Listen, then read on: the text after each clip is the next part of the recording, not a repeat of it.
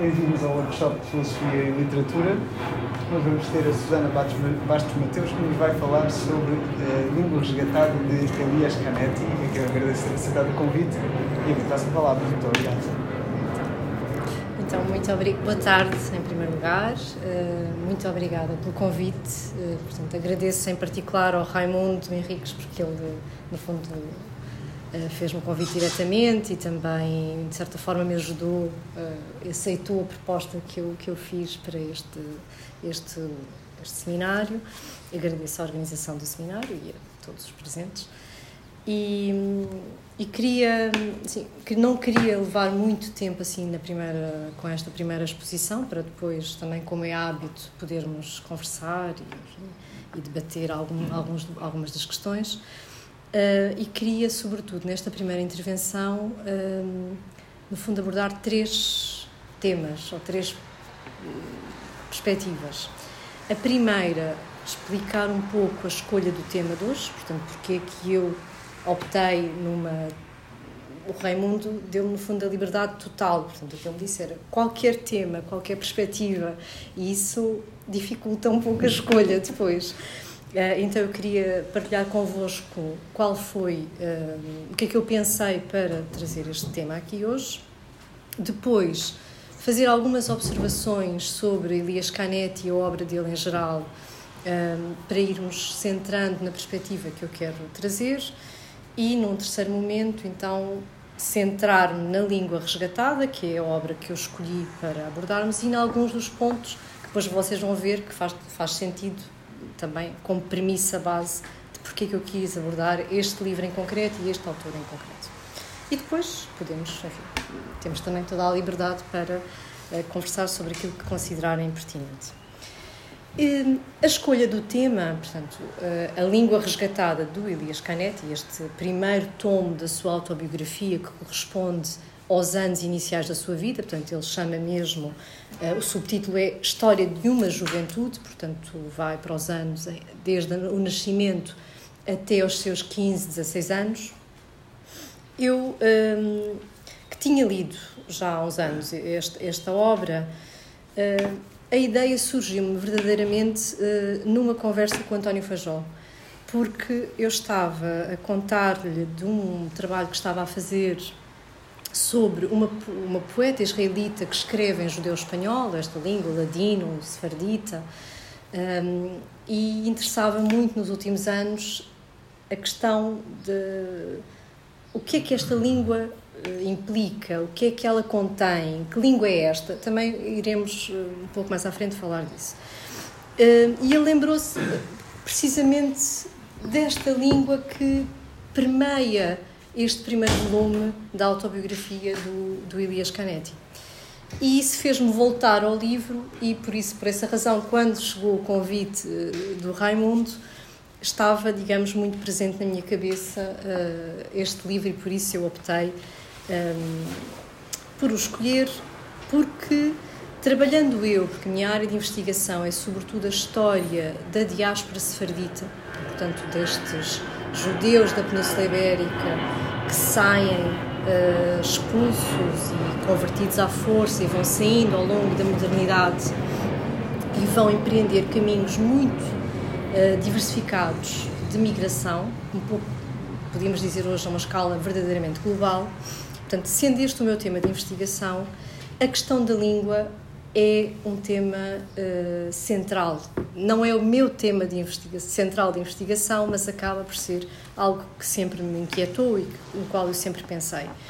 E que é uma, um assunto mais importante, sobretudo para esta diáspora oriental, podemos dizer assim. Ou seja, podemos dividir esta diáspora para o Ocidente, que seria a diáspora que nós conhecemos muito bem, para a zona de Amsterdão, para Londres, depois para todo o continente americano. A zona de Itália seria uma zona de fronteira entre a diáspora ocidental e a diáspora oriental, portanto seria, digamos assim, uma zona híbrida uh, de diáspora, e depois teríamos, sobretudo, a diáspora balcânica e de toda a região do Mediterrâneo Oriental que constituía o antigo Império Otomano, que era esta diáspora oriental, onde esta língua sefardita, esta língua da Península Ibérica, se manteve mais presente nas comunidades judaicas de origem ibérica. E, portanto, tínhamos aqui uma língua da diáspora e esta língua, por muitas razões históricas e algumas eu gostaria de enfim, discutir aqui convosco, vai ter uma importância uh, identitária superior a outras realidades linguísticas de outros contextos migratórios, podemos dizer assim. Então, é no fundo uma língua da diáspora uh, em espaços de fronteira, porque muitas vezes, por exemplo, no caso do Canete, como iremos ver, ele nasce numa comunidade uh, judaica de origem peninsular, numa zona de fronteira do próprio Império Otomano, e isso também é um aspecto importante, mas é uma língua de identidades de fronteira. E podemos depois também pensar um pouco e refletir sobre este conceito. Quando eu falo destas identidades de fronteira, é porque durante toda a dinâmica histórica destas comunidades, elas sempre viveram, sobretudo do ponto de vista religioso, num espaço de fronteira. Por um lado, hum, são comunidades de origem judaica, claramente, portanto, foi por essa razão que tiveram que sair da Península Ibérica e, portanto, essa matriz identitária, social e religiosa existe, mas, por outro lado, foram forçadas a viver em contextos que não são contextos de prática do judaísmo. Seja na tal diáspora ocidental, onde vão viver em ambiente cristão, muitas vezes hostil, seja na zona uh, otomana, onde vão viver numa espécie de um protetorado uh, para este, esta minoria religiosa, mas não deixa de ser um espaço geográfico de contexto muçulmano. E, portanto, também não, são, não estão no ambiente propriamente uh, judaico. E isso faz com que tenham a necessidade, ou procurem a necessidade de negociar muitas vezes esta identidade. E, portanto, eu digo identidades de fronteira porque estes indivíduos, a maior parte da sua vida, estão a viver verdadeiramente entre realidades identitárias distintas e eles próprios, ao longo da sua vida, vão aproximar-se e afastar-se, por exemplo, desta matriz ibérica. E isto é uma das coisas que eu gostava depois de refletir convosco, como é a matriz ibérica que nos é apresentada por Elias Canetti na sua obra, sobretudo nesta obra que reflete mais, se calhar, esta herança e este passado sefardita ibérico. E, portanto, a língua, digamos que vai ser o tema, é o tema central pelo qual eu escolhi esta obra, a importância da língua. A língua de partida, esta língua familiar de partida, a herança ibérica, e a língua de chegada, não é? Porque ele acaba por escrever toda a sua obra em alemão. É um autor, no fundo, que conhecemos de língua alemã, é por, com essa língua, com as obras nessa língua, que ele vai ganhar o Prémio Nobel.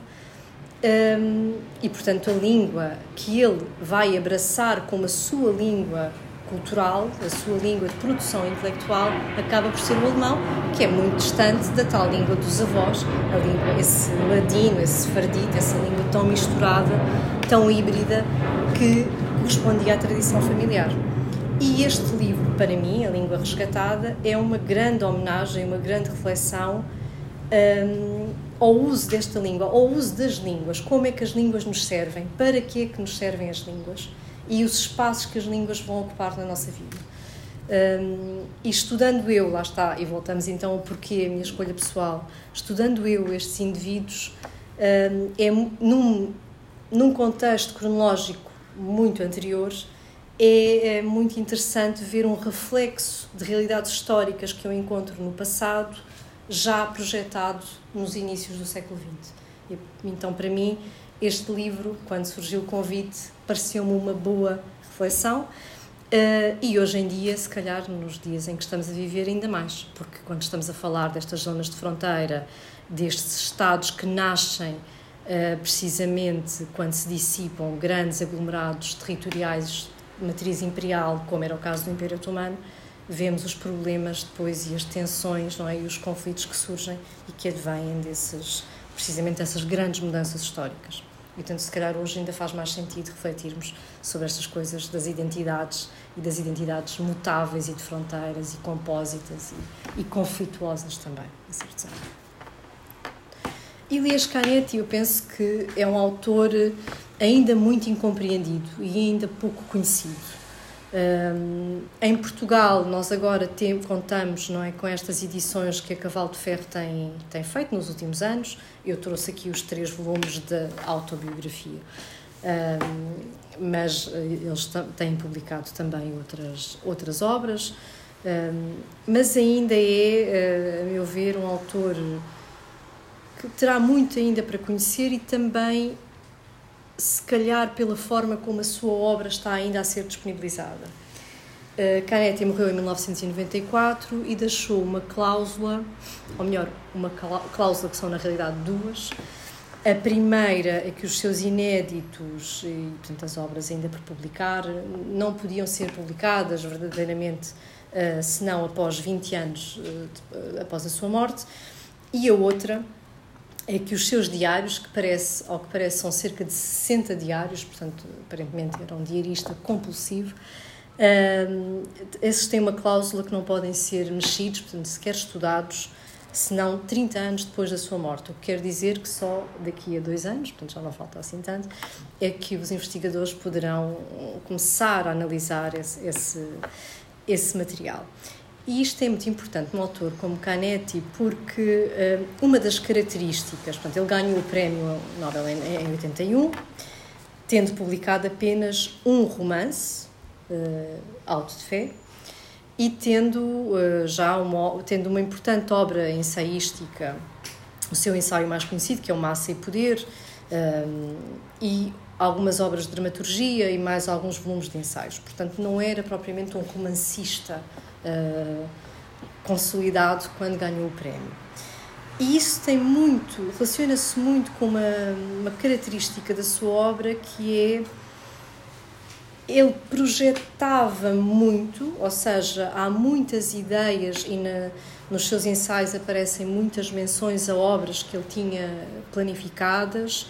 Os seus diários provavelmente vão trazer muita informação sobre projetos que tinha em curso era uma pessoa com uma curiosidade extraordinária e talvez essa dispersão de interesses provocada pela grande curiosidade provocava esta avalanche de projetos que depois não se concretizavam em livros concretos. Um, e este facto um, talvez ajude uh, a perceber também porque que não é um autor assim tão estudado ou tão conhecido como em comparação com, com outros. Eh, é que de facto muitas das coisas e muitas das suas inquietações não chegaram verdadeiramente à forma uh, final uh, de livro. Uh, depois, a, ele reflete, não é, uma época em si muito conturbada e, sobretudo, na sua autobiografia, nós temos os anos, portanto, que vão da dissolução do Império Otomano, assim, o que é longo penoso final do Império Otomano, a Grande Guerra, a Grande Guerra, obviamente, e depois, neste caso uh, da autobiografia, temos os primeiros anos onde se vislumbra o que será, digamos, a ascensão plena do nazismo na Europa. O, o ano final desta autobiografia é 37, portanto já estamos nas vésperas mesmo uh, da guerra.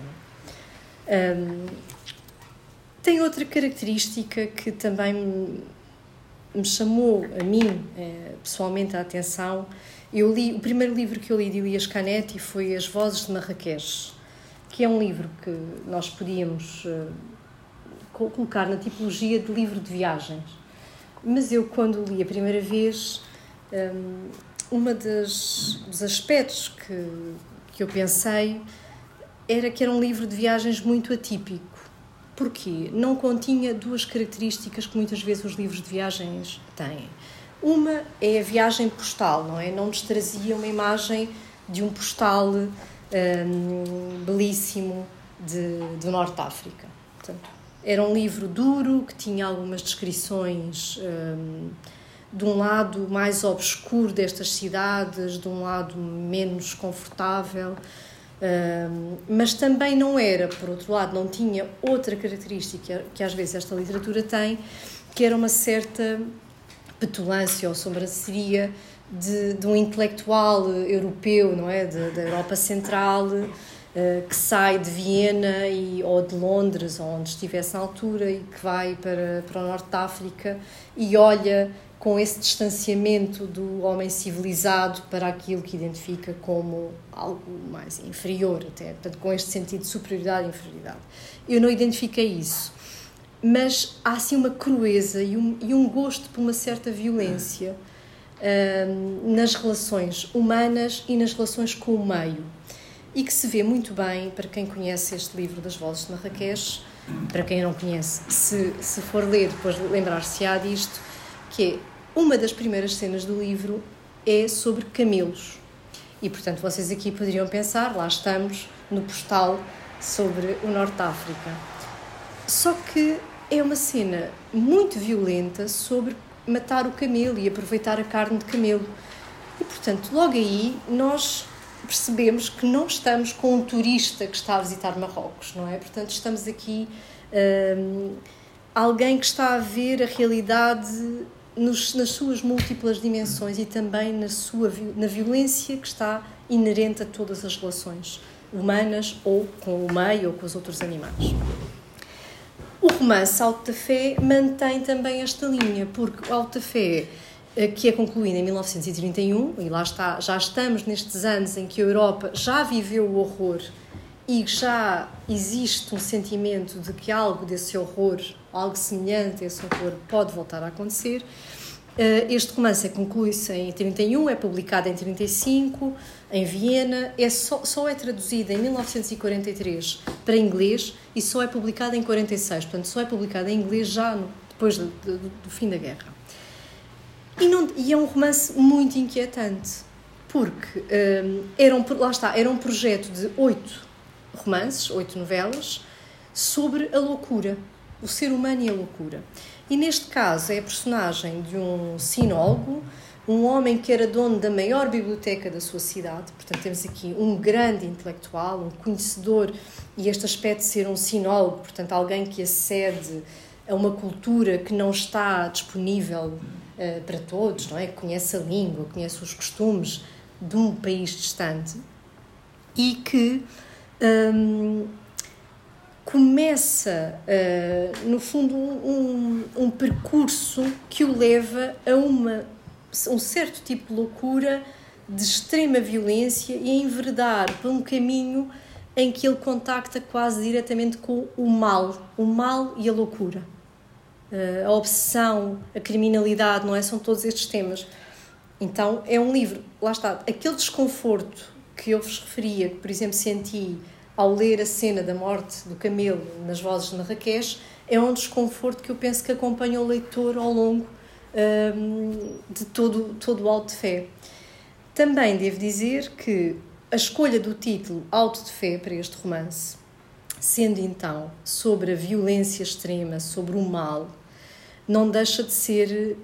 E, e, e escrito numa época em que o mal começa, no fundo, a invadir a Europa, também é muito sugestiva, não é? Para, para, para pensarmos, porque no fundo, auto de fé, ele está a fazer menção àquela cerimónia que era comumente vista um, em tempos de Inquisição como a maior, a cerimónia de maior violência, onde os corpos dos condenados, não é? Por daqueles que eram vítimas desta estrutura repressiva, eram torturados uh, e, no fundo, aniquilados em chamas.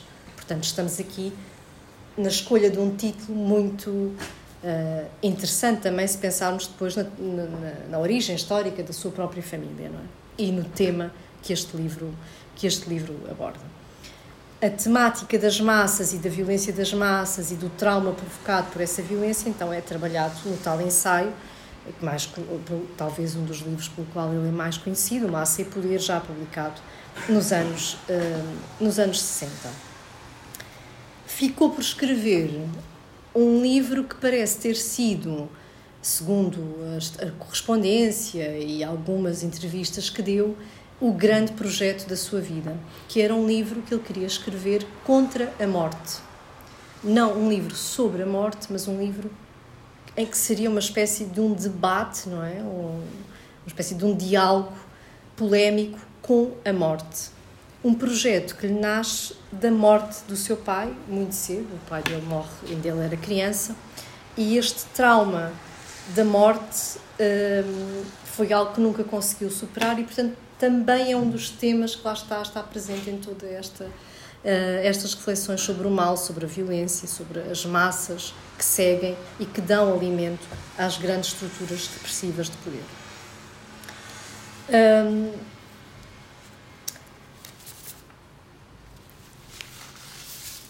passemos então um, à autobiografia.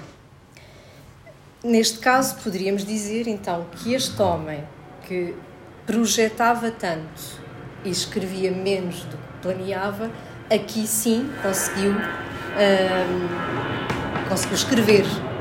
E conseguiu escrever porque pensem que estes três volumes correspondem ao início da sua vida até mais ou menos aos seus 33 anos. Portanto, quando ele diz que, ou escolhe como, sub, como subtítulos História de uma Juventude para o primeiro e História de uma Vida para, eh, para os dois segundos, História de uma vida, bem, mas é uma vida até aos 33 anos, não é? E ele escreve já depois dos 60 anos. Um, portanto, também é interessante pensarmos nessa escolha. Mas então, o que fez, o que o fez escrever esta autobiografia e conseguiu a escrever, não é? E, portanto, aqui superou, digamos, estas dificuldades e superou um, essa ideia desses projetos tantas vezes adiados.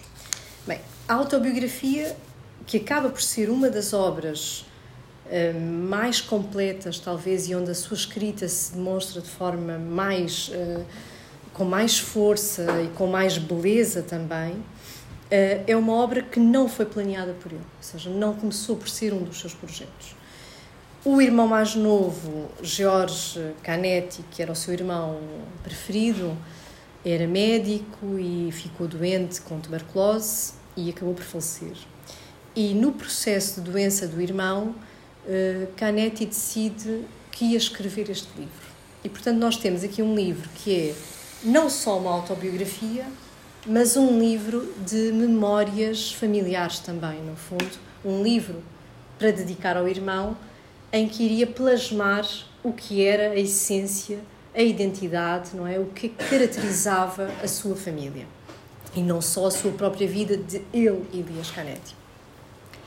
Um, e de facto, para mim, esta é a obra principal. É claro, isto é uma, um comentário absolutamente subjetivo e pessoal, não, não quero dizer que seja a melhor obra. Para mim, é a obra mais significativa porque nos oferece. Um, algumas uh, visões, não só uh, da vida humana no seu cotidiano e na, nessa estrutura nuclear que é a estrutura familiar, mas através desse olhar pessoal, íntimo, doméstico, mas sobretudo íntimo, temos, uh, no fundo, o olhar para a grande história que estava a acontecer, não é? Portanto, estamos, estamos a olhar para um mundo em ruínas e em reconstrução através dentro do espaço de uma casa e de um processo de educação de, uma criança, neste caso do primário. Eh, e dos três, de facto, o primeiro para mim ainda é o livro mais belo, precisamente por isto, que é nós termos um indivíduo com mais de 60 anos a escrever sobre a sua infância e, portanto, a colocar o olhar no olhar de uma criança e depois de um jovem adolescente sobre, um, tanto, obviamente pensado, não é? Não vamos ser ingênuos e, e, imaginar que ele nos está a contar a sua infância tal qual viveu. É claro, ele já teve muito tempo para decidir um, que imagem nos queria dar deste Canetti jovem e Canetti, Elias Canetti criança, mas não deixa de ser interessante que conseguimos abrir uma janela, literalmente, para um, o mundo em mudança, a Europa em mudança, sobretudo, destas primeiras décadas do século XX, mas não nos grandes homens, não nos acontecimentos políticos, não olhar para os campos de batalha, mas olhar para dentro uh, de uma casa, de uma sala, de, do espaço doméstico e do espaço da intimidade. E, para mim, talvez seja um dos aspectos centrais de, da forma como a narrativa é construída. Eh, este livro, portanto, o irmão acaba por falecer em 1971, o livro, o primeiro, Língua Resgatada, é só publicado em 77 e, rapidamente, ehm, eu diria que a organização dos três livros é, no fundo, obedece a um duplo critério, cronológico e espacial. Portanto, a língua resgatada corresponde um, a este primeiro momento de infância, como eu disse, vai de 1905 a 1921, a história de uma juventude, uh, e passa por uh, Rostock, a cidade natal, Manchester, Viena e Zurique, portanto, zonas onde ele vai viver com a família. O segundo volume, publicado em 1980, O Archote no Ouvido, mantém ainda uma certa lógica geográfica e, portanto, temos Frankfurt, Viena, Berlim, novamente Viena, entre 1921 e 1931. Mas começa a mudar, porque, claro, começamos então a ter já o encontro intelectual com o que era a elite intelectual destes locais, não é? Estamos a falar de Viena e de Berlim, que eram, viviam um verdadeiro apogeu cultural nessa época. E, portanto, a lógica cronológica ou geográfica começa a perder importância porque aquilo que nos quer trazer é o encontro com estas figuras do mundo cultural que vão ser tão importantes para a sua formação intelectual.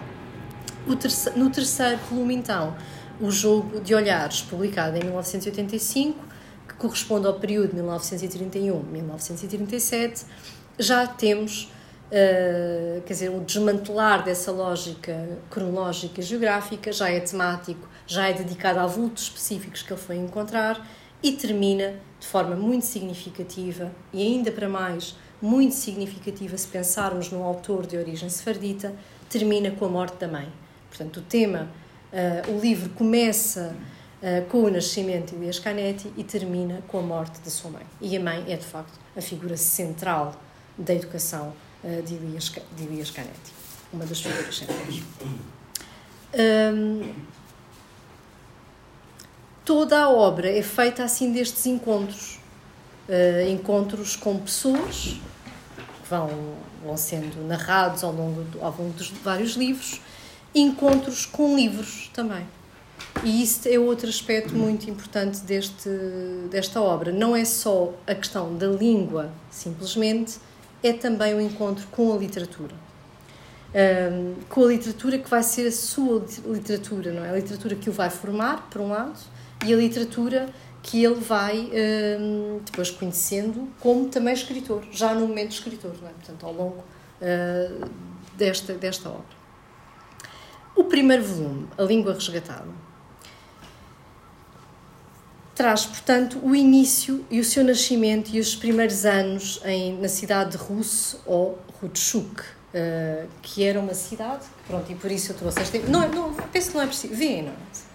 Eu só queria trazer esta imagem, como, como disse antes, porque um, ehm, esta cidadezinha que fica na, na, atual Bulgária e que quando Elias Canetti nasce já era Bulgária, porque ele nasce em 1905 e a Bulgária tinha conseguido sair do Império Otomano depois da guerra uh, turco-russa, digamos assim, de 1877-78, em que esta parte já, já consegue uh, enfim, sair do jugo otomano, era, fica, fica nas margens do Danúbio e era um importante porto comercial do Império Otomano durante toda, todo o vigor deste Império.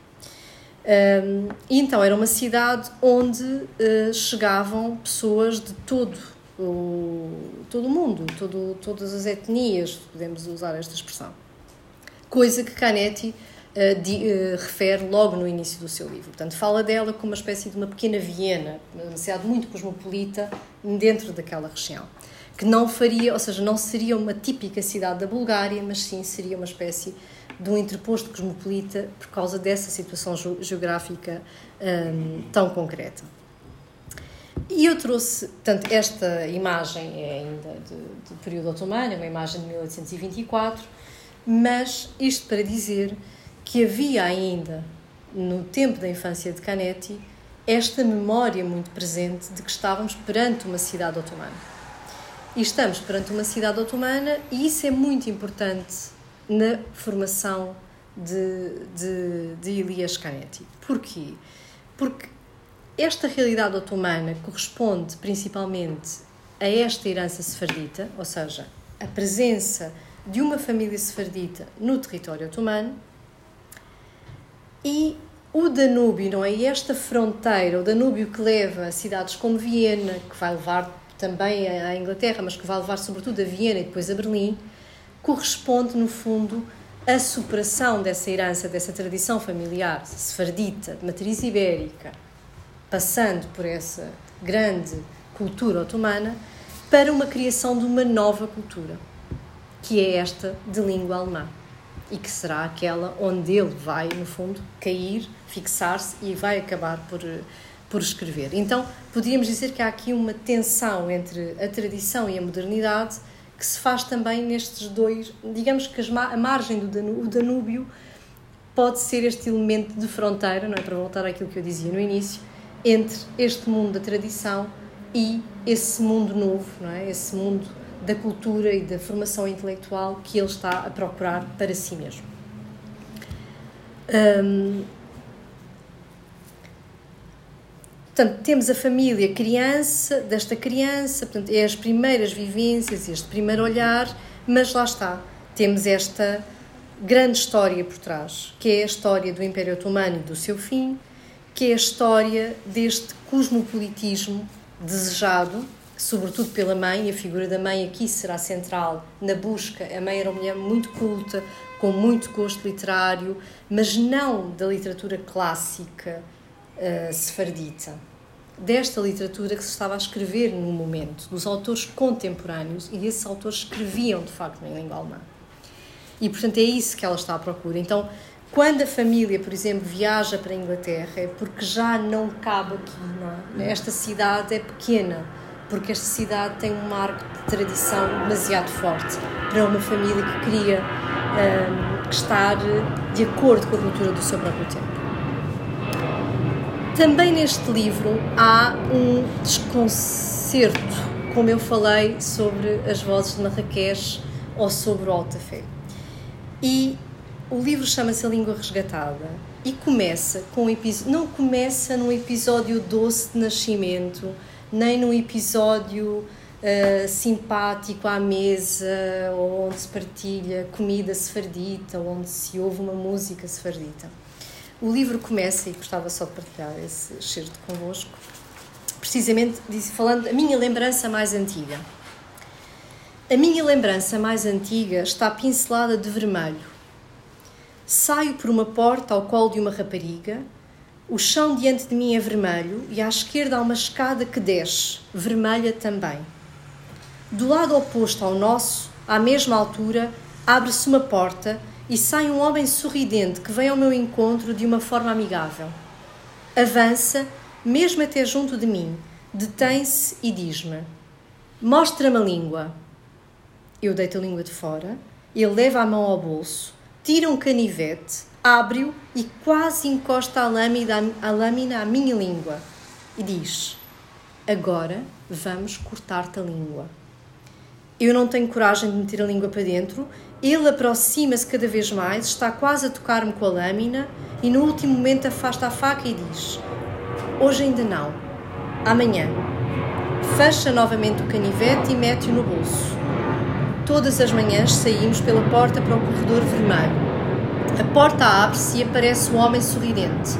Já sei o que vai dizer e fico à espera da ordem para mostrar a língua. Sei que me vai cortar e tenho cada vez mais medo. Começa assim o dia e isto acontece muitas vezes. Ou seja, uh, voltamos a esse episódio. Né? De, o, primeiro, o primeiro impacto do leitor com esta obra é este desconcerto, que é este episódio. Depois ele explica que uh, tinha uma, num dado momento tinha uma ama búlgara teve basicamente um namorado às escondidas e isto seria, ele teria visto, isto seria uma espécie de uma memória em sonho onde ele, eh, em que ele tinha reprimido, no fundo, uma ameaça que o namorado da ama lhe tinha feito para que não dissesse nada. E Canetti diz-nos: Eu fiquei em silêncio por 10 anos.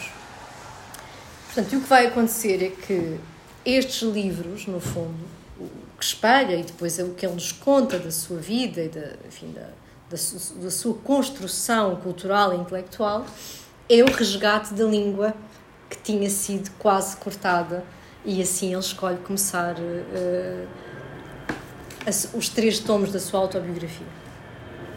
Uh, se nas Vozes de Marrakech temos a morte do camelo, aqui temos a sua língua cortada, não é? Quase, quase, esta imagem do sangue constantemente, como vê neste sonho que aparece tão recorrentemente. Um, e a língua? As línguas aqui não são todas iguais, são usadas em contextos específicos. Uh, a língua natal, este judeu espanhol, o sefardita, uh, ladino, como também algumas pessoas dizem, está muito presente no primeiro volume, porque é a língua uh, dos avós.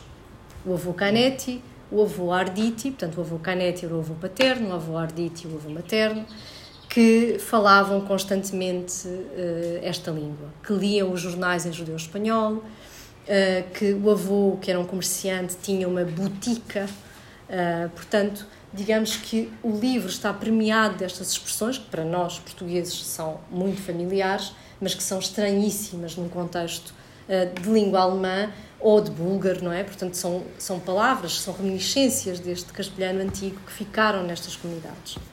A primeira canção que ele recorda é uma cançãozinha que umas senhoras idosas lhe cantavam, porque ele tinha as bochechas muito rosadas, muito assim avermelhadas, e elas cantavam apontando para as suas bochechas manzanicas, manzanicas que vieram de Istambul.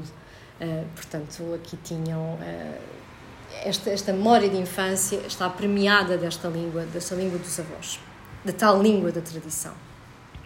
E, e essa língua uh, é mesmo, digamos, a língua que é colocada na voz destas personagens que representam a longa história familiar. Os dois avós, a avó turca, a avó Canetti era a avó, ele diz mesmo que era a avó mais turca que ele tinha e que recusava a sair de casa e que vivia a beber o chá turco e a fumar constantemente sentada no sofá. E que quando ele entrava naquela casa era a casa do turco portanto era a casa da reminiscência, já não se vê, mas era a casa da reminiscência dessa uh, cidade e dessa matriz cultural, cultural otomana. Um, e portanto a língua do passado, a língua desta família, desta tradição, por oposição a outra língua, que ele chama, numa dada passagem de língua resgatada, a língua secreta. E qual era esta língua secreta? Esta língua secreta era a língua que os pais falavam. A dada altura, ele ouve os pais a falar num momento de grande intimidade e ternura. E os pais falavam em alemão, portanto, para que não fossem compreendidos nem pelos criados que falavam em búlgaro, nem pelos restantes membros da família que falavam o judeu espanhol, entre si os pais falavam alemão. E a mãe ria-se, e o pai era ternurento para a mãe, e ele lembra-se de ver este momento e ter, sentir mesmo ciúmes e desejo imenso de conhecer aquela língua. Porque percebi, percebeu que aquela língua criava nos pais um espaço de afeto que não existia fora dessa língua. E por isso eu dizia, neste livro as línguas têm uma função que vai muito para além da comunicação. Uh, e a língua que se fala tem, cumpre uma função no espaço e com as pessoas que essa língua uh, é, é falada. Com a morte do pai, de facto, a mãe vai sentir a necessidade de ter um apoio, que vai ser o filho mais velho, e, portanto, vai sentir a necessidade de ter também um parceiro intelectual. E aí vai ensinar-lhe o alemão e vai uh, incentivá-lo a aprender o alemão e aprender a ler os tais autores modernos, os tais autores contemporâneos que ela gostava de discutir. E então, muitas páginas deste livro são discussões intelectuais entre mãe e filho passadas nos serões em casa, não é? Em que eles estão a discutir, no fundo, essas novidades e esses autores literários modernos e os grandes clássicos, obviamente. Mas aqui os clássicos, lá está, não os da tradição sefardita, mas os clássicos uh, romanos, os clássicos gregos, obviamente. E para concluir, enfim, queria também dizer, queria também falar da literatura. Não é só esta língua, não é? Portanto, as línguas, a língua da família, a língua da modernidade e a língua dos pais, portanto, em que claramente os pais traçam uma fronteira entre a tradição e uma modernidade europeia, portanto, a tradição mais orientalizante turca e esta modernidade europeia, mas também a literatura.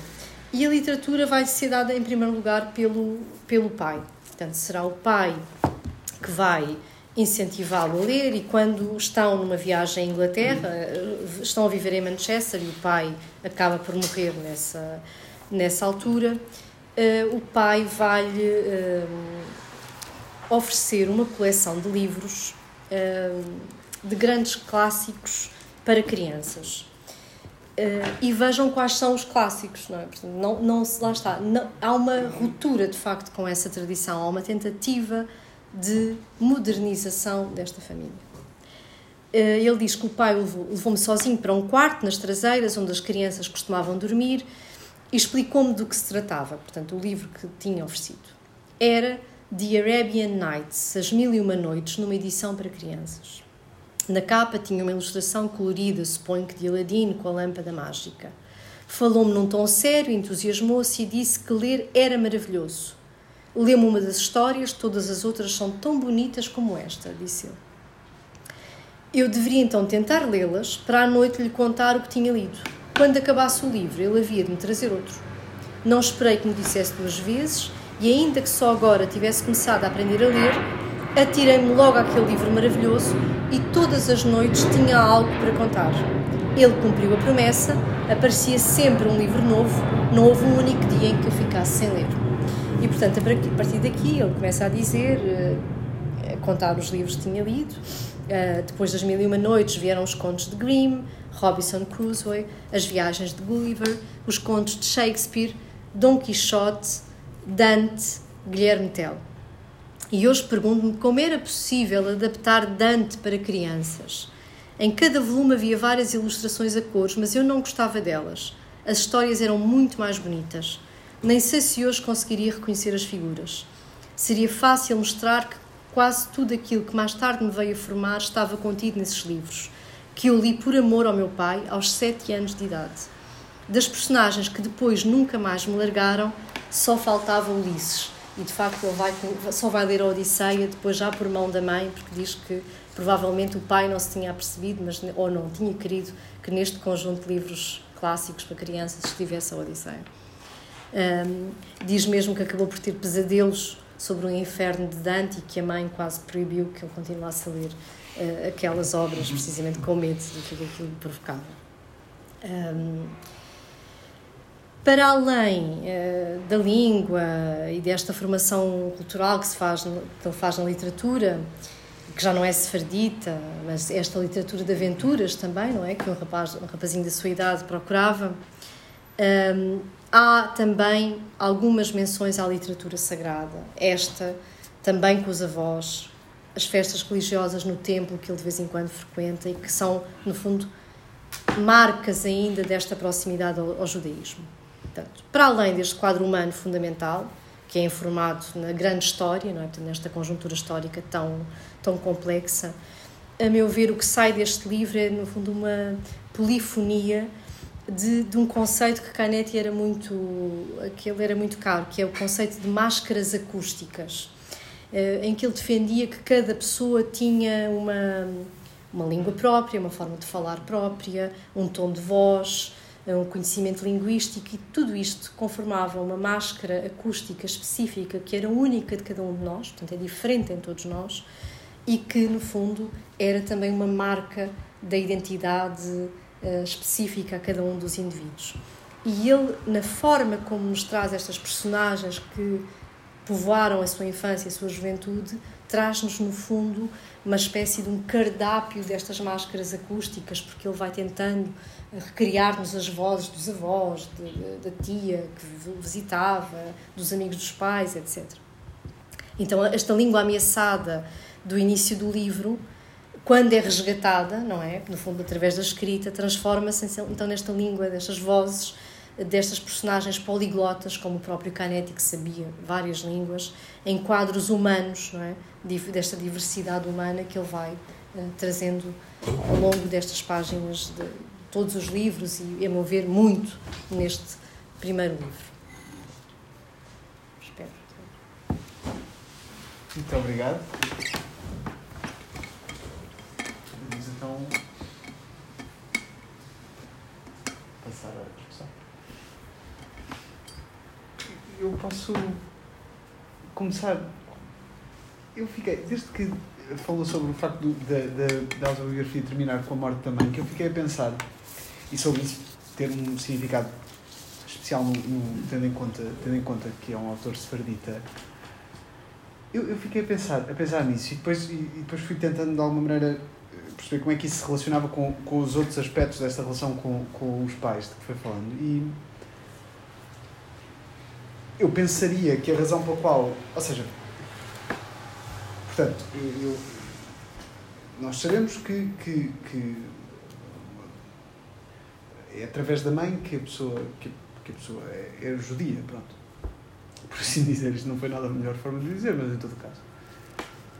Mas aí, portanto, trata-se de, um, de, um, de, uma propriedade que é atribuída à, à criança no momento do nascimento através da mãe não é imediato para mim que isso signifique que a morte da mãe, por sua vez, tenha algum tipo de, de relação com, com, neste caso, com a herança, uh, com herança sefardita. E, mas, eu, mas, mas eu pensei que fosse isso, ou seja, ok, acaba com a morte da mãe, de alguma maneira simboliza o, fim de um tipo de relação com, com, o seu, com a sua origem.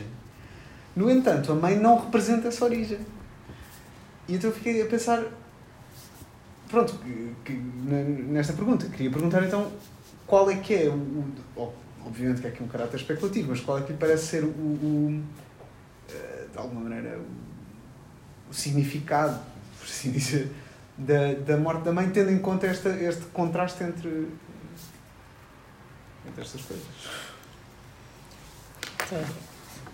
Eu Sim, hum, bem, eu penso que a figura da mãe aqui é muito central e também não, claro, não podia ter desenvolvido um pouco mais esse aspecto, hum, porque a mãe, é verdade que a mãe não encarna a tradição sefardita, aqui, esta mãe. Eu pensei noutras mães de outros sefarditas, onde, no fundo, uh, o contacto com a tradição é feito através da mãe, mesmo o contacto com a língua é feito através da mãe e a mãe é, digamos, o elo uh, que mantém essa história familiar e essa pertença, essa origem tão específica. Esta mãe, por um lado, tem isso. Ela não.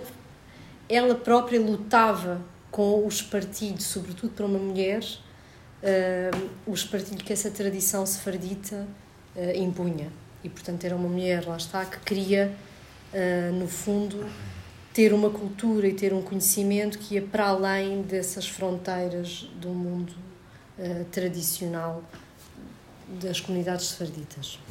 No entanto, eu penso que a morte da mãe aqui aparece, ou seja, a mãe continua a ser uma figura fundamental e não deixa, ela não deixa de ter sido criada dentro dessa cultura e, portanto, reproduzir um, eh, quase estereótipos nós temos da mãe sefardita, mãe judia sefardita mas ela é sobretudo o elemento central nesta formação. Portanto, para mim, o romance acaba com o romance, as, as memórias acabam com a morte da mãe, eh, porque obviamente é um acontecimento completamente marcante, mas também porque se, sendo isto umas memórias de formação, de formação individual, intelectual, eh, a mãe acabou por ser, pela morte do pai ser tão precoce, a figura principal nesta nesta educação. Se isto fosse um se fosse como uma uma obra de, de um romance quase de educação, não é, de criação, de construção de uma, de uma educação, a mãe é o momento final, porque ela, no fundo, é que lhe vai permitir chegar a um, a um momento na sua obra em que ele consegue fazer um, estar na modernidade mantendo um espaço para a tradição familiar. Ou seja, ele, para mim, é sempre um autor sefardita e quando nós lemos as várias obras dele, nós reconhecemos este, esta herança e este peso e percebemos que, por exemplo, quando ele vai a Marrakech, ele tem páginas e páginas sobre o bairro judaico e sobre alguns elementos da comunidade local. Portanto, ele nunca consegue sair dessa matriz. Não, nem estou a dizer que queria, verdadeiramente. Mas a mãe traz-lhe aqui uh, a possibilidade dele se construir como um autor uh, que não ficou fechado nesse espaço da, da sua tradição e portanto, de repente ele está a dialogar com os autores que estavam a escrever, não é, fora uh, mesmo das comunidades judaicas, fora de, dos problemas que estavam que eram inerentes ao judaísmo. Então penso que acaba com a mãe, ou seja, ou seja acaba com a morte também, uh, também por isso é, um, é como um ciclo, não é como se tivéssemos um ciclo de vida, um ciclo de formação e que acaba aí. Embora a relação com a mãe uh, é muito turbulenta, porque a mãe, uh, como ele no fundo vai ocupar o lugar do pai na família, e não tanto uh, na questão de, por exemplo, estar à frente dos negócios ou de ter as responsabilidades de gestão da casa, mas simplesmente porque passa a ser o interlocutor cultural, existencial, perdido, não é? Que a mãe perde tão, tão cedo e tão inesperadamente, eh, porque o pai morre mesmo de morte súbita, portanto, à mesa, assim, de uma forma muito brusca, e ele passa a ser esse elemento, é? esta, esta questão, por exemplo, mãe forçar, barra, incentivar a ler determinada literatura para que ela possa ter um interlocutor para falar de, de, dos seus gostos, não é? daquilo que gostava. Então há também aqui quase é um penso que é um misto, não é? E muitas vezes é difícil de, de separarmos esses elementos. Há um, uma homenagem e também uma libertação, no fundo. Há todo este, mas isso está presente ao longo de, das várias reflexões sobre a mãe na obra dele. Eu tenho, eu tenho duas perguntas que estão ligadas e que têm a ver com a pergunta, com a pergunta anterior. Uh, a primeira pergunta é, é que por sua vez também são duas perguntas pequeninas. A primeira pergunta é, é em, em que sentido é que se está ali a falar de língua? Porque uh, o, trocadilho língua-língua funciona em algumas línguas, mas não funciona em todas as línguas. Em, em, em que sentido é que se está a falar de língua? Uh, e, e, portanto, qual é esta língua resgatada? E a, e a, segunda pequena pergunta, que tem a ver com a minha primeira pergunta, é a resgatada de quê? Uh, o, que é que é, o que é que é este resgate? O que é que está aqui a tentar uh, explicar?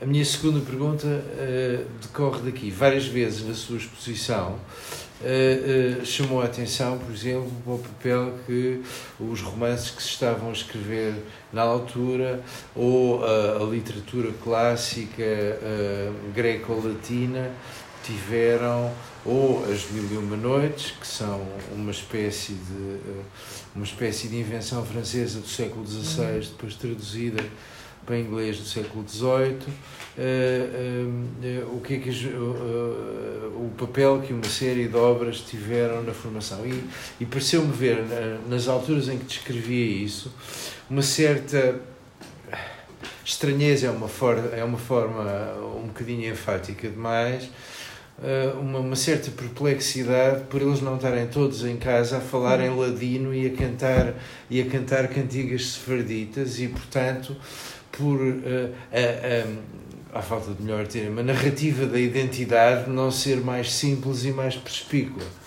Mas o que temos aqui é uma história sobre aquilo que torna aquela família particular, que não é feita uma, não há uma dimensão folclórica eh, muito muito ostensiva, mas é pelo contrário o caráter compósito das referências que dá àquela família uh, o aspecto que ela tem. Quer, quer, o que, em que é que isto ajuda a perceber o que é que quer dizer língua? Que língua é esta?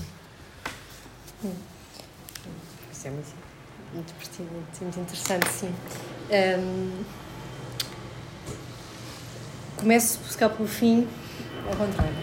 Uh, sim, há uma, de facto, há uma certa perplexidade minha em ver este percurso. E penso que é mesmo, não é o único, não há outros, outros indivíduos terão tido percursos de formação igualmente ricos e compósitos e diversos, uh, mas é interessante porque as comunidades sefarditas no Império Otomano, por esta época e antes, até, mas já não falo na época que eu estudo, mas mesmo pensando no, no século XIX, se uhum. dissermos assim, têm ao seu dispor, e claro, estamos a falar de gente de uma certa extração social. Nós estamos a falar do pobre mercador, estamos a falar de famílias de uma média burguesia, média alta burguesia. Têm ao seu dispor uma rede educativa e de e oferta cultural que filtra alguma da literatura europeia para uma versão um, sefardita ou amigável o que eu quero dizer com isto?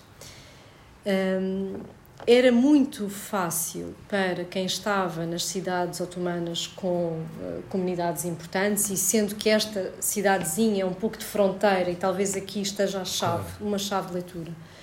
Já não seria essa não era Istambul, não era Salónica.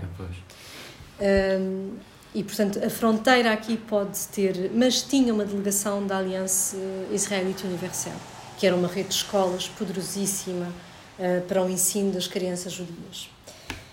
E há uma imprensa muito ativa, muito rica e, e com grande produção em judeu-espanhol, que não é tanto de originais, ou seja, não é tanto romances, narrativas que, de autores uh, sefarditas otomanos que estão a escrever eh, coisas novas, mas é mais de tradução, e lá está, sefardita ou amigável, um, de grandes clássicos, por exemplo, Alexandre Dumas, por exemplo, uma destas autoras com quem um, que trabalhei recentemente na sua poesia, autora contemporânea, ainda viva, lia estes romances, romances franceses do século XIX, eh, traduzidos em judeu-espanhol, ou seja, portanto, nesta em, com caracteres hebraicos, mas neste castelhano antigo, barra turco, barra hebraico, tudo misturado, um, mas que já não eram versões total, não eram só traduções, são uh, adapta pequenas adaptações, às vezes até são como aquelas. Uh, miscelâneas, não é? Em que temos, no fundo, versões uh, abrégé de grandes romances e onde, por exemplo, uma personagem que se calhar era uma rapariga que vivia nas ruas de Paris a vender rosas passa a ser uma jovem turca um, que está ali no souk. Portanto, há aqui uma cultura, mas era uma cultura que não sei como é que a podemos definir, não é propriamente uma cultura popular, também não é uma cultura erudita extrema, até porque podia-se ler também em francês, não é? E aí leriam os originais em francês. Mas há de facto essa, essa cultura muito, uh, muito forte que já é adaptada ao gosto oriental de, de, quem vivia ali. E o que eu vejo neste caso Uh, e que é muito interessante, e daí talvez ter sublinhado algumas vezes uma certa perplexidade, mas é que a trajetória da família, e aqui penso que tem a ver com a personalidade do pai e da mãe e com a necessidade que eles sentiram de cortar um pouco os laços com essa tradição e daí irem para Manchester e saírem completamente daquele ambiente, era muito mais de dotar o filho da capacidade de entendimento das línguas para poder ler aquilo que quisesse do que estava a ser escrito no momento. Portanto, ele, de facto, vai aprender inglês, lê inglês também, lê autores ingleses diretamente em inglês e estuda durante um tempo e depois volta à Inglaterra. Portanto, não, seria, não era só o alemão. Uh, sabia francês, portanto, ele, há de facto aqui um esforço de ser poliglota e de poder ler os, os, os livros nestas suas versões originais que é para mim uma diferença grande do que acontecia muitas vezes, embora eu também identifico nestes sefarditas, ao longo do, processo histórico, e já não só no século XIX e XX, mas até antes, uma grande tensão entre tradição e modernidade. Sendo que um, em determinados contextos, eles gostam ou necessitam de afirmar essa tradição e, portanto, passam a ser mais ibéricos e leem mais obras ibéricas e menos outras leem como até a forma de se vestir, quer dizer, pode, por exemplo, em determinados momentos da conjuntura em que estão a viver, pode ser importante a forma que essa forma de se vestir indicia este aspecto turco ou o aspecto ibérico e outras, pelo contrário, uh, que pareçam lords ingleses, se pertencem à comunidade de Londres, por exemplo. Portanto, aqui são afirmações identitárias que obedecem a conjunturas políticas e sociais específicas. A língua que é resgatada, eu penso que aqui num primeiro momento é um, um jogo com o silêncio, não é? Portanto, no fundo, ele uh, ter tido este episódio traumático com que ele escolhe contar no início e que depois, ou seja, nem é. Não se cose com nada na narrativa a seguir, portanto, é mesmo. Esta é a minha primeira memória. E a minha primeira memória é de um episódio que eu nem sabia o que, é que era, que é violento e que levou a que eu ficasse calado a maior parte do tempo. Que também não é verdade, porque, quer dizer, depois quando nós lemos a narrativa, não, ele não esteve calado 10 anos, não é? Mas, mas há aqui uma ideia do medo de, de falar e de se expressar. E que, eu, que depois, com a leitura, uh, vai ser superado. E, portanto, ele vai, e sobretudo depois da morte do pai, nestas tais interlocuções e neste tal diálogo com a mãe. Portanto, eu penso que o jogo é um jogo de, do silêncio e de encontrar uma língua, uma forma de expressão que supere esse silêncio. Esta língua, no caso dele, apesar da língua de familiar ser de facto o judeu espanhol, porque era a língua de família e todos falavam, os pais falavam judeu espanhol, mas os pais optavam em falar em alemão entre si, porque uh, queriam ter esse espaço de privacidade. É? uh, numa casa onde entrava muita gente, não é? Mas temos que pensar nestas casas com famílias alargadas e, no fundo, são casas onde a privacidade não é assim tanto. Eu penso que a língua que ele, no fundo, de expressão que ele vai encontrar vai ser, de facto, o alemão. Esta vai ser a língua dele sem dúvida nenhuma. Não, ele não vai escrever em judeu espanhol. O judeu espanhol aparece nas suas obras, que ele, ou seja, uma língua que ele conhece, que é sua, Uh, mas associada sempre a terceiros. Nunca aparece uh, menção de que ele está a falar em judeu espanhol. É como se, no fundo, fosse a língua de outros. Não é? A língua dele passa a ser o alemão, sem dúvida. Mas aí há, há uma semelhança e uma diferença em relação a factos contemporâneos nas tradições askenazi mais a norte e mais a leste, porque também tem muitos casos de, de, de escritores que passaram do Yiddish ao alemão, uh, uh, sendo que ao contrário dos ladinos e dos, e dos, e, e dos uh,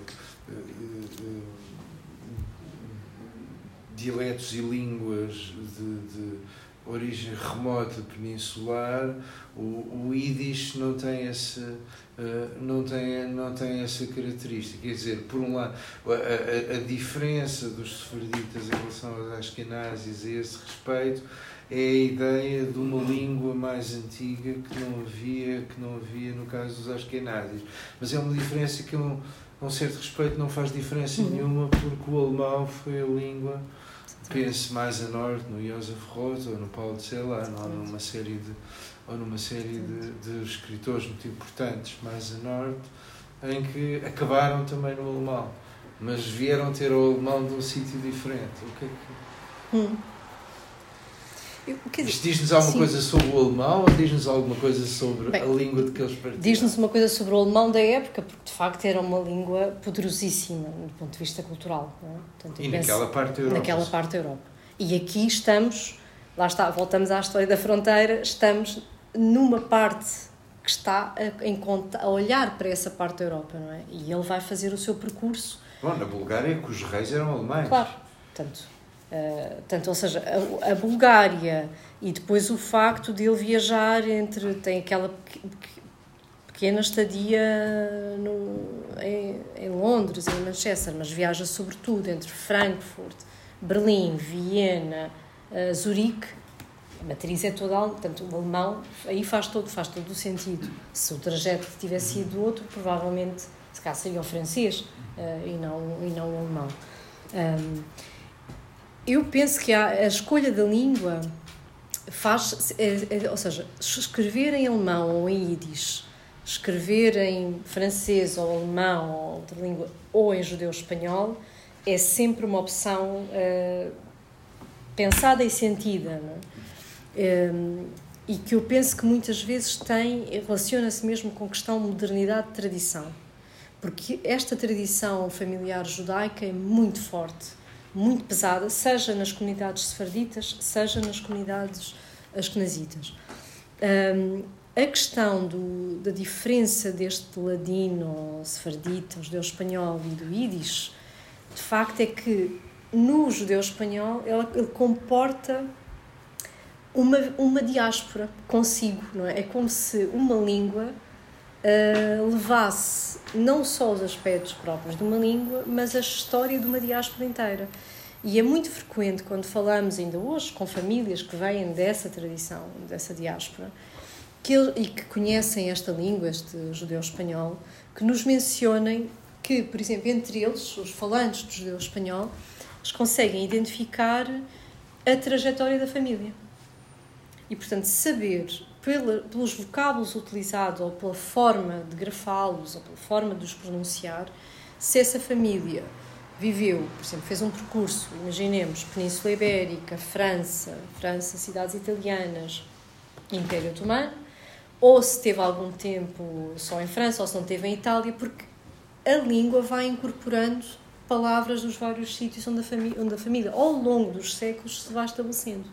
Então, o judeu espanhol, que é muito mutável e não tem uma formulação fixa, nem de escrita, nem de oralidade, espelha no fundo essa história. Portanto, aqui ainda há um peso maior, sendo ainda para mais uma história de grande sofrimento. Portanto, uma história vivida como a expulsão, não é? que dá início à grande diáspora, da depois da diáspora dos tempos bíblicos, a outra grande diáspora um, a conversão forçada, no caso português, por exemplo, onde que é de uma violência extrema, porque no fundo é uma enorme destruturação identitária do ponto de vista religioso.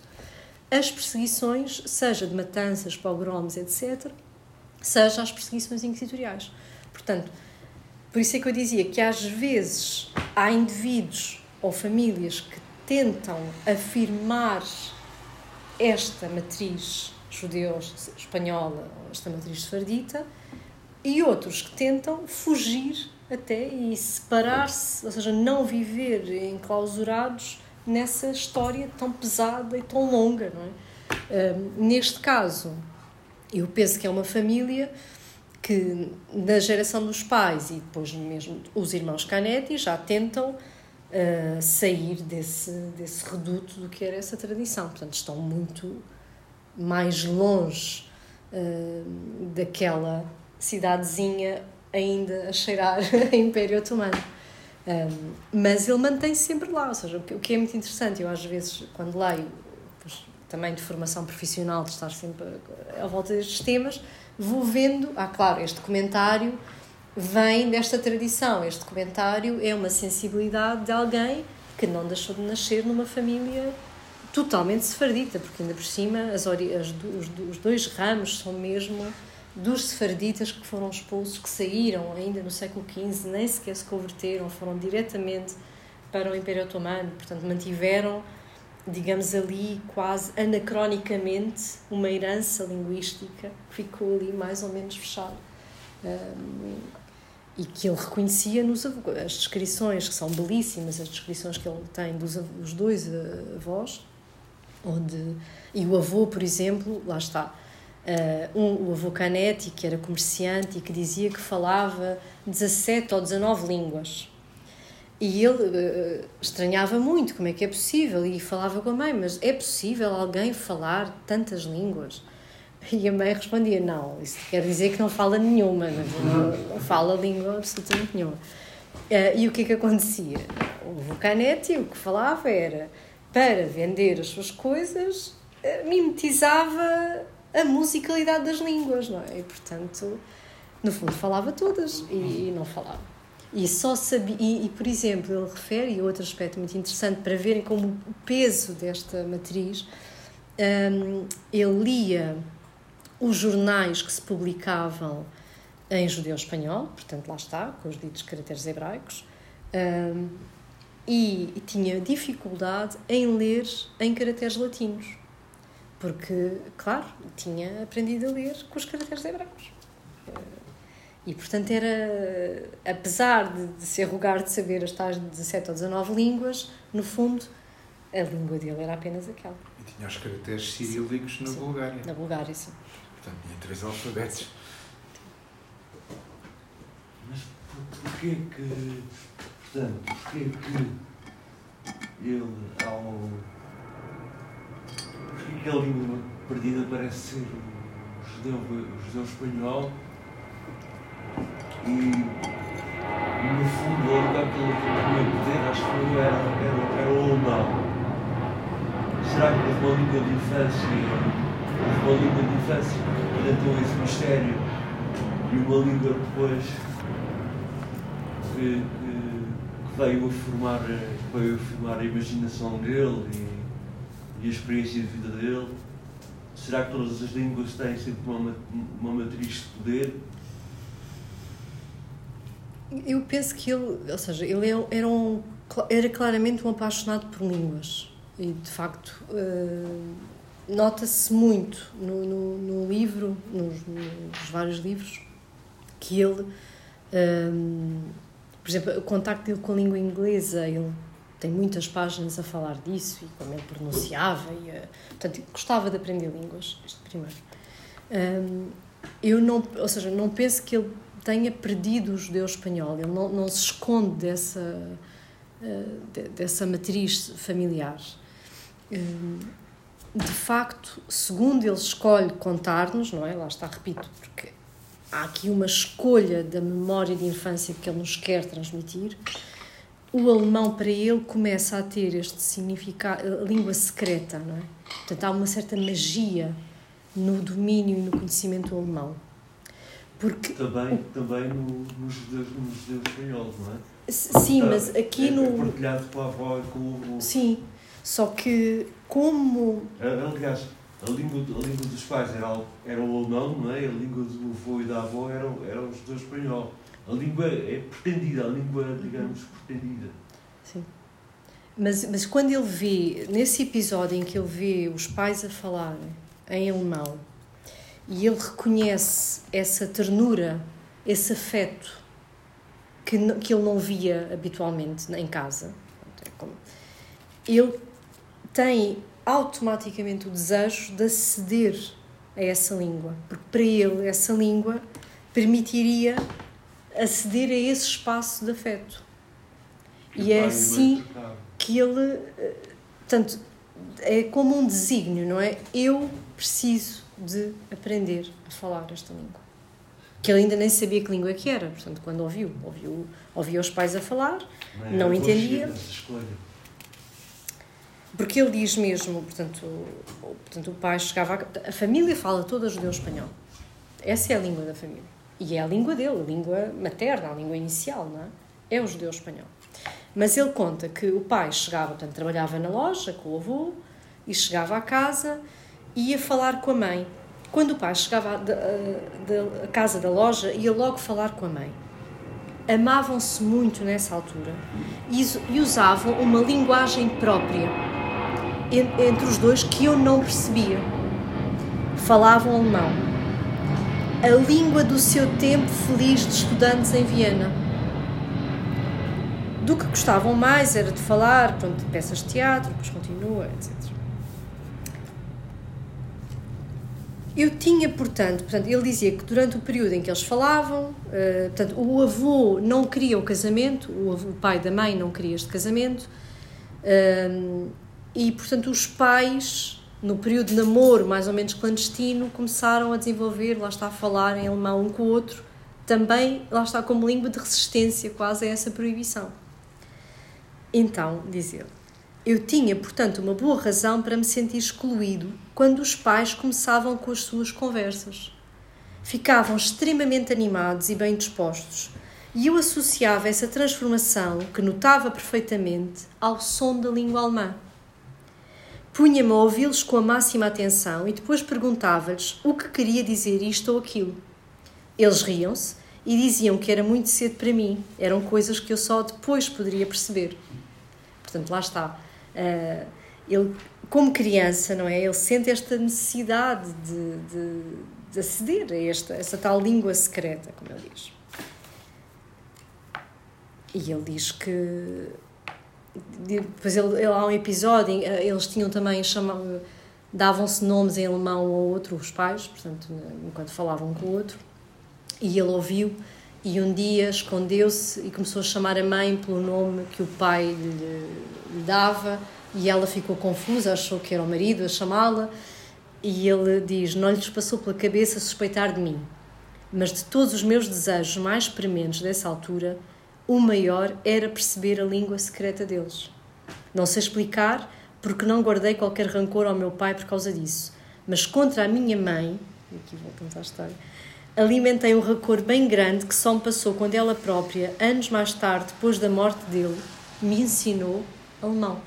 Porque ainda por cima, claro, quando o pai morre muito cedo, hum, há esta necessidade não é? de manter a coesão familiar, manter este núcleo de afeto familiar através da língua, da língua dos pais. E ele substitui o pai também nesse sentido. Passa a ser o interlocutor em alemão com a mãe.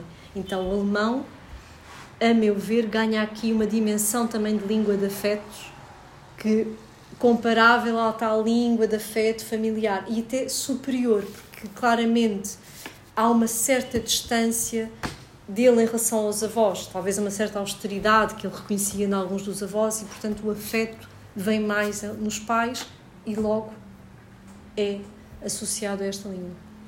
E, portanto, eu penso que uma chave a vida, a vida, a vida dele foi vivida dentro do alemão, então, nesse caso, não? Sim, a, obra dele é, é toda escrita em alemão. Sim. Embora, como digo, fosse muito fluente noutras línguas e, portanto, nota-se que tem interlocutores noutros, noutros contextos linguísticos, não ficou fechado. E também porque, antes mesmo da, do início da guerra, ele vai para a Inglaterra, portanto. Mas relativamente ao conceito que falou do, da máscara, máscara sonora acústica. acústica, quer dizer que uh, a máscara muda com a própria língua, ou seja, Elias Canetti, ao ter nascido no seio de, da aprendizagem de tantos idiomas, teve acesso a várias máscaras, ou, ou seja, uma máscara define uma língua, ou seja, cada língua é uma máscara, ou é a evolução quase como uma linguagem privada de todas, não sei. Também não sei se percebi bem o conceito de. Somos, no fundo, para ele somos nós, não é? Cada um de nós tem uma máscara acústica própria, uhum. porque é uma. Que, que, corresponde a um conjunto de características. A língua que falamos, hum, a maneira como a pronunciamos, o nosso timbre de voz, o volume. Ou seja, eu era muito sensível a essa hum, considerava que essa é mais do que a voz, não é? Não é só a minha voz. É, é uma característica mais completa, porque é a minha voz num idioma, uh, em determinada maneira. Pronto. É um Daí é um conjunto. E, mas é sempre muito mutável, porque uma das coisas, um dos aspectos que ele muito salienta em vários dos seus ensaios também, é esta ideia da metamorfose do ser humano e do escritor ou do poeta como uma espécie de custódio, eh, guardião das metamorfoses dos seres humanos. E, portanto, dá a mesma sensação que dentro dessas essas máscaras, não posso até estar eh, já a interpretar ou colocar palavras no Elias Canetti que não foram as deles, já são as minhas, mas eu não vejo estas máscaras como fixas, é? necessariamente.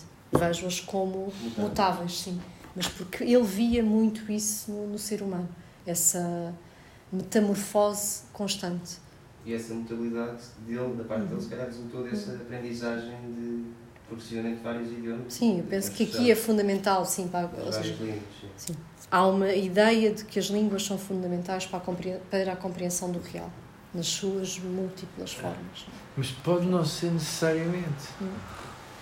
Uh, po- uh, uh, o, o interesse por uma língua pode ter a ver com o facto de eu não falar essa língua. Uh, e aliás, uh, para pensar num exemplo conhecido, uh, a filologia como interesse moderno pela língua nasceu do interesse por línguas que ninguém falava, a saber, Sim. por línguas mortas.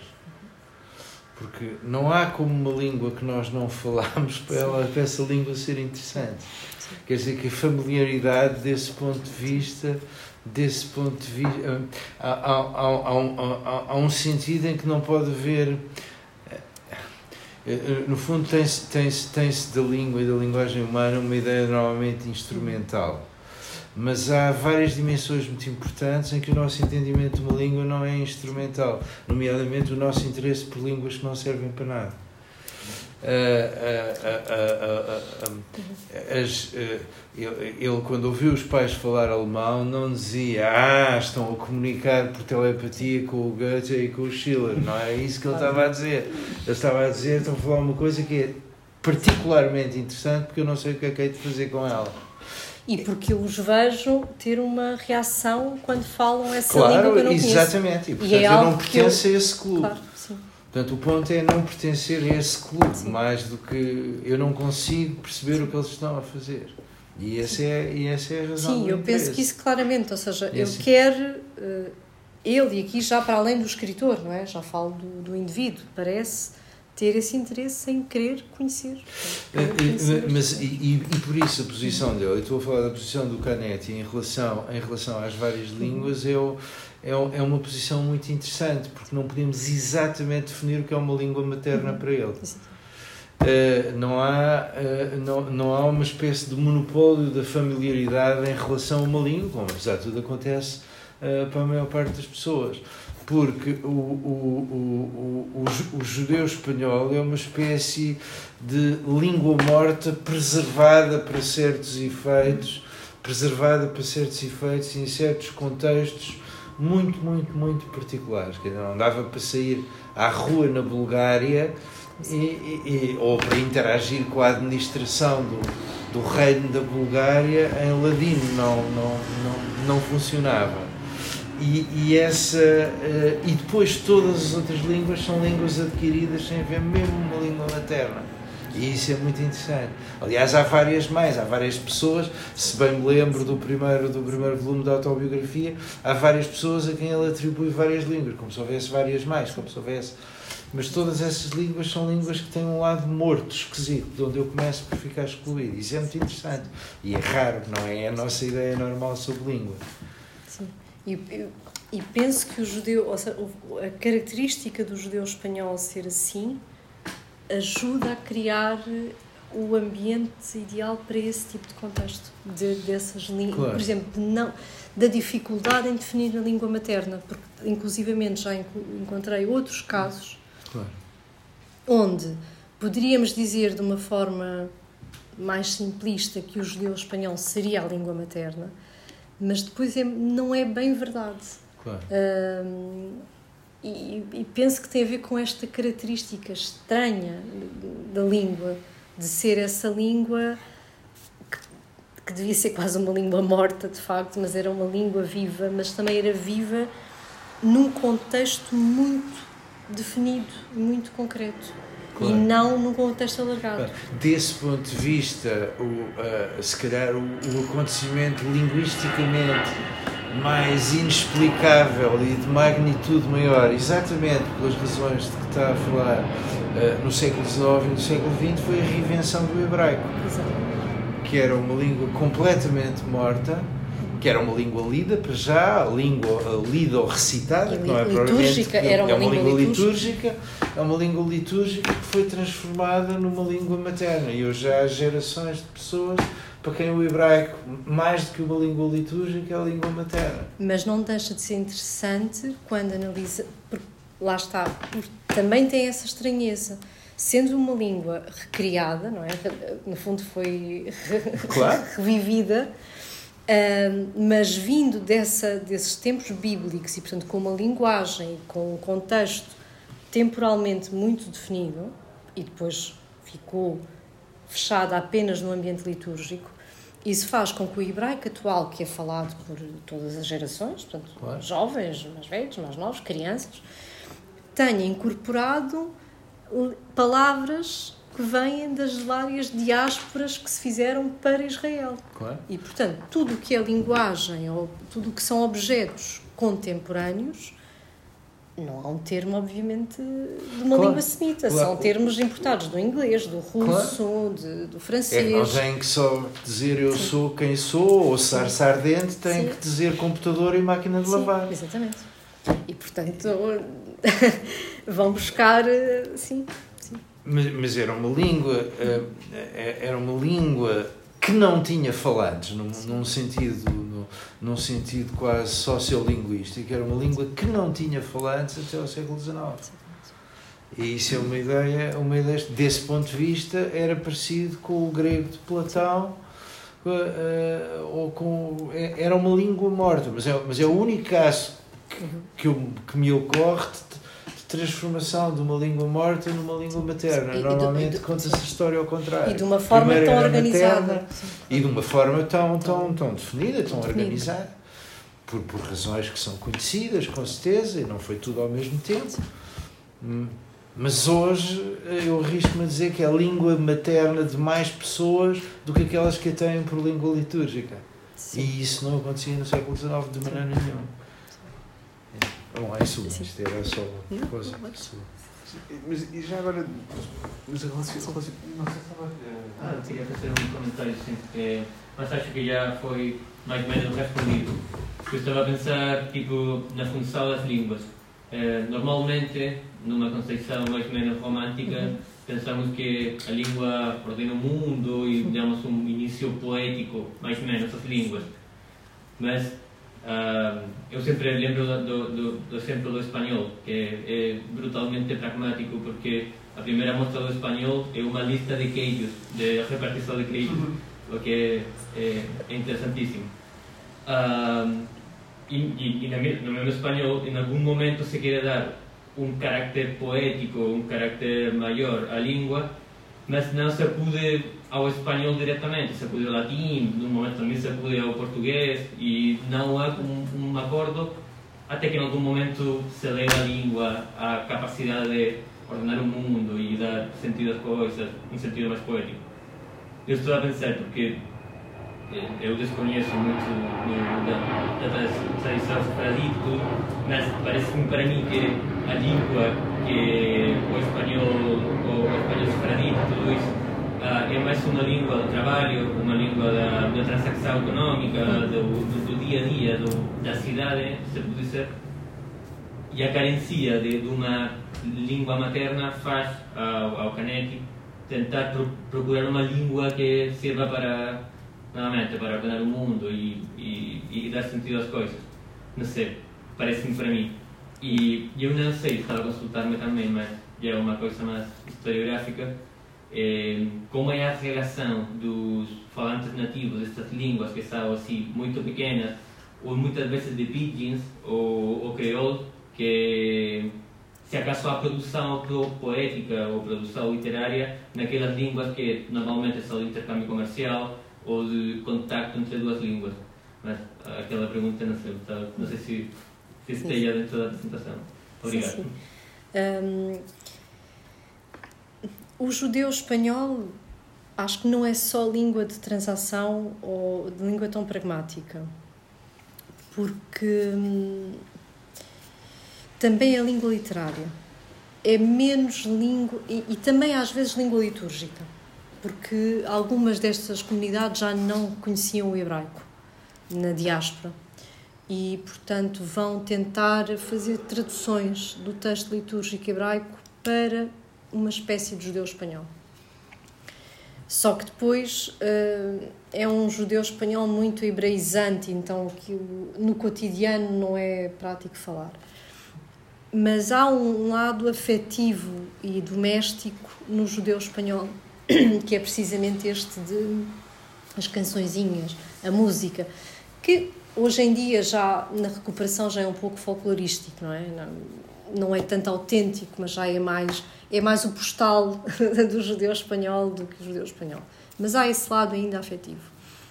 Hum, e por isso, isso faz com que hoje, no caso do judeu espanhol, é uma língua que foi muito ameaçada, porque o que aconteceu é que essa língua ficou cristalizada nessas comunidades, sobretudo nesta diáspora do Mediterrâneo Oriental, e com a destruição nazi, eh, essas, cidades, essas comunidades sofreram muito também.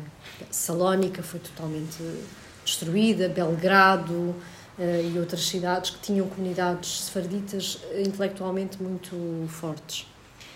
E, portanto, essa, o que sobreviveu foi pessoas que tinham, famílias que tinham emigrado para, para a Palestina, uh, seguindo algumas tendências sionistas antes ainda de, do início da Segunda Guerra, ou uh, sobreviventes. Não é? E passou a ser uma língua poética, de criação poética, importante depois uh, da Segunda Guerra. Por esta razão, lá está, porque alguns sobreviventes ou descendentes de sobreviventes, alguns descendentes até que já não falavam judeu espanhol, vão sentir necessidade de o reanimar como forma de único elemento de ligação com uma ruptura física também familiar. E então vão, voltar, vão escrever e vão escrever, por exemplo, muita poesia sobre a experiência dos campos uh, ou mesmo sobre uh, a memória da família, a ligação à mãe, por isso eu falava o tema da mãe, da língua da mãe, da mãe ou da avó que morreu no campo de concentração e vão, vão buscar esse fio. Um, mas é uma, era, ou seja, era uma língua até mais falada do que escrita, num certo sentido. Por exemplo, no Sisto é um Homem, do Primo Levi, há, um, há uma parte em que o Primo Levi eh, fala dos gregos.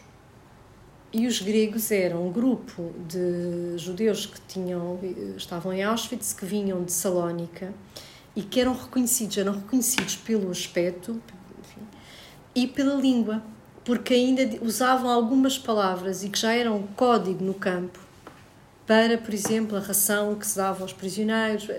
Eles usavam aquela palavra. Então, também o Levi era italiano, então também era mais próximo, obviamente mas digamos que era um grupo que era reconhecido no próprio campo por causa também das questões de falar a língua. Portanto, eu acho que essa língua transcende essa.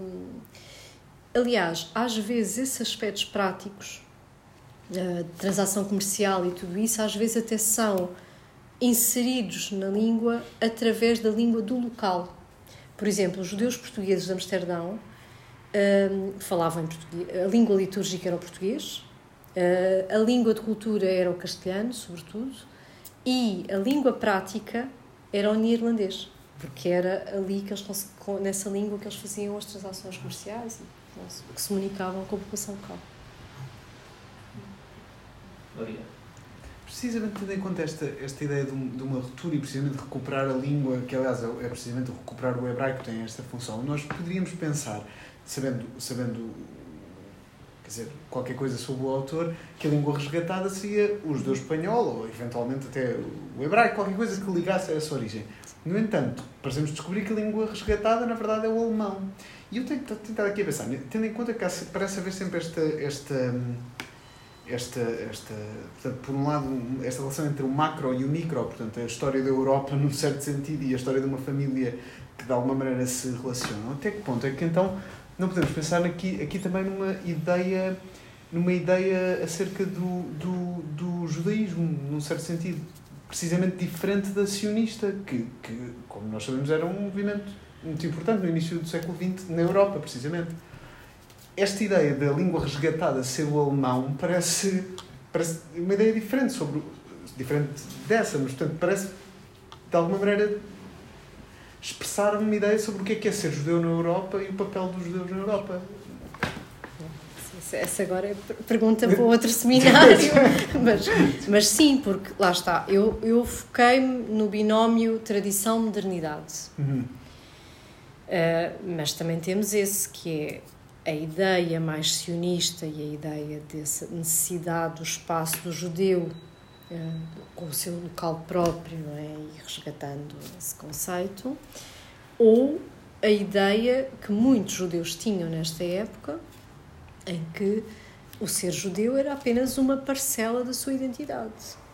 E, portanto, às vezes, entre a pergunta se era mais alemão ou judeu, se calhar muitos colocariam o alemão à frente do judeu. Porque, no fundo, não há uma única linha no judaísmo europeu, e agora até misturando o sefardita com o esquenazita, portanto, nem sequer separando, não há uma linha única. Há uma tensão que já percebe, ou seja, vem de muito antes, hum, esta tensão entre a história, o judaísmo, o judeu deve estar fechado na sua própria comunidade e com os seus, ou deve integrar-se ou assimilar-se, não é? Como é outro termo que é muito usado para este contexto. E há muitos partidários da assimilação dos judeus. E assimilação não é. Destru... Lá está, a assimilação não significa necessariamente que se deixe uh, esse judaísmo e essa tradição familiar de parte. Simplesmente ela está lá, mas uh, eu sou mais vienense do que judeu. Eu quero viver a vida cultural de Viena. Eu identifico-me com uh, esta realidade neste momento e não em ir à sinagoga, em estar lá na sinagoga a ler a Torá e a discutir uh, com os meus uh, companheiros a passagem de uh, Eclesiastes 3, não é? E estar ali 10 horas a discutir essa passagem. Eu quero ler este livro que acabou de sair, eu quero discutir num café a política europeia e a geoestratégica europeia que está a passar aqui. Mas esta tensão entre o judeu separado, ou seja, o judeu que é segregado e que se auto-separa, ou o judeu que quer ser aceito e que quer fazer parte desta, da comunidade nacional, vamos dizer assim, em que está integrado, é uma constante. E o mesmo indivíduo pode mudar, não é? Porque, por exemplo, muitos destes judeus europeus e que viviam perfeitamente integrados nos seus respectivos países tornaram-se mais sionistas ou tornaram-se, enfim, mais fechados dentro de uma certa ideia de judaísmo com precisamente a Shoah. Porque, claro, foram, ou por outro acontecimento traumático ou por outras ameaças, não é? Quer dizer, uh, hoje em dia vemos muitos destes movimentos a acontecer. Uh, porque vemos quando há esta. Por exemplo, muitos dos judeus que saíram da Península Ibérica uh, encontraram mais pontos de comum, mais pontos de união e de proximidade entre si por, por esta perseguição, que não tinham à partida. Porque vinham de tradições muito diferentes. Uh, os judeus nos campos, uh, eu falei agora, dei o exemplo do Primo Levi, de ele ter encontrado estes. O Primo Levi mostra bem a, a falta de proximidade, às vezes até de comunicação, porque era impossível comunicarem uns com os outros, não é? Um judeu húngaro e um judeu francês e não tinham uma forma de, de comunicar. Mas há, perante a barbárie, perante esta agressão tão violenta, de repente há um sentimento de pertença e de uma realidade. Portanto, o que eu acho é o judaísmo europeu, já antes, mas sobretudo desde bem, o impacto que teve o próprio iluminismo europeu é? no, no, na comunidade judaica que deu todo o processo que chamam a emancipação. Este judaísmo do século XIX e depois inícios do século XX é, não tem uma única matriz e não é unicamente sionista ou não é unicamente. Pelo contrário, aliás, os movimentos um, de contestação ao próprio Theodor Herzl são enormes. Não são nada lineares nem consensuais. Eu queria, queria perguntar uma coisa aí. Peço que seja Só é rápido, é rápido. É rápido. Em relação à loucura, a, senhora começou a falar da loucura logo muito. Logo muito. Logo, logo à, à entrada falou que era um livro sobre a loucura. De que maneira? de maneira está uma criança entre estas, Hum. entre estas duas línguas Mas que têm a ver com. Não era este não é? livro, eu estava a falar do Alto de Fé, do romance, do romance do Canetti, porque o Alto de Fé, Mas também o Alto também tem a ver com a, com a biografia dele, não está? não, não, é, um, é mesmo uma obra de ficção, é um romance, com, tem uma personagem que é este especialista, em, este sinólogo, e, e no fundo, assim, muito de forma muito simplificada, o mote principal do romance é ver o percurso desta personagem naquilo que nós podemos eh, chamar uma queda numa espiral de loucura e de, de violência, mas que era um projeto, isso sim parecia ser um projeto do, do Elias Canetti, de escrever não um, mas uma, eh, cerca de oito romances sobre uma, co- no fundo, quadros da loucura humana. Portanto, Portanto, terá ele lá não desculpa. é? Ele lá. Quer dizer, assim, eu penso assim, ele era um observa a curiosidade dele fazia com que ele observasse muito ah, as características do ser humano e, portanto, eu penso que ele se fascina, ele viu assistindo a estes acontecimentos, portanto, ele vive a Primeira Guerra, não é? Mesmo a autobiografia acaba, não relata a vivência da Segunda, mas vive a Primeira. Um, e vive, por exemplo, alguns episódios de violência irracional das massas, que é o que o leva depois a escrever um ensaio sobre a massa e poder. Portanto, aqui, neste irracional, neste lado, eh, eu penso que sim, que era algo que o fascinava também, esse lado mais obscuro, não é? De todos nós e, no fundo, também essa loucura em que poderíamos eventualmente cair. Muito bem. Tendo em conta a hora, resta-nos agradecer. Muito obrigada.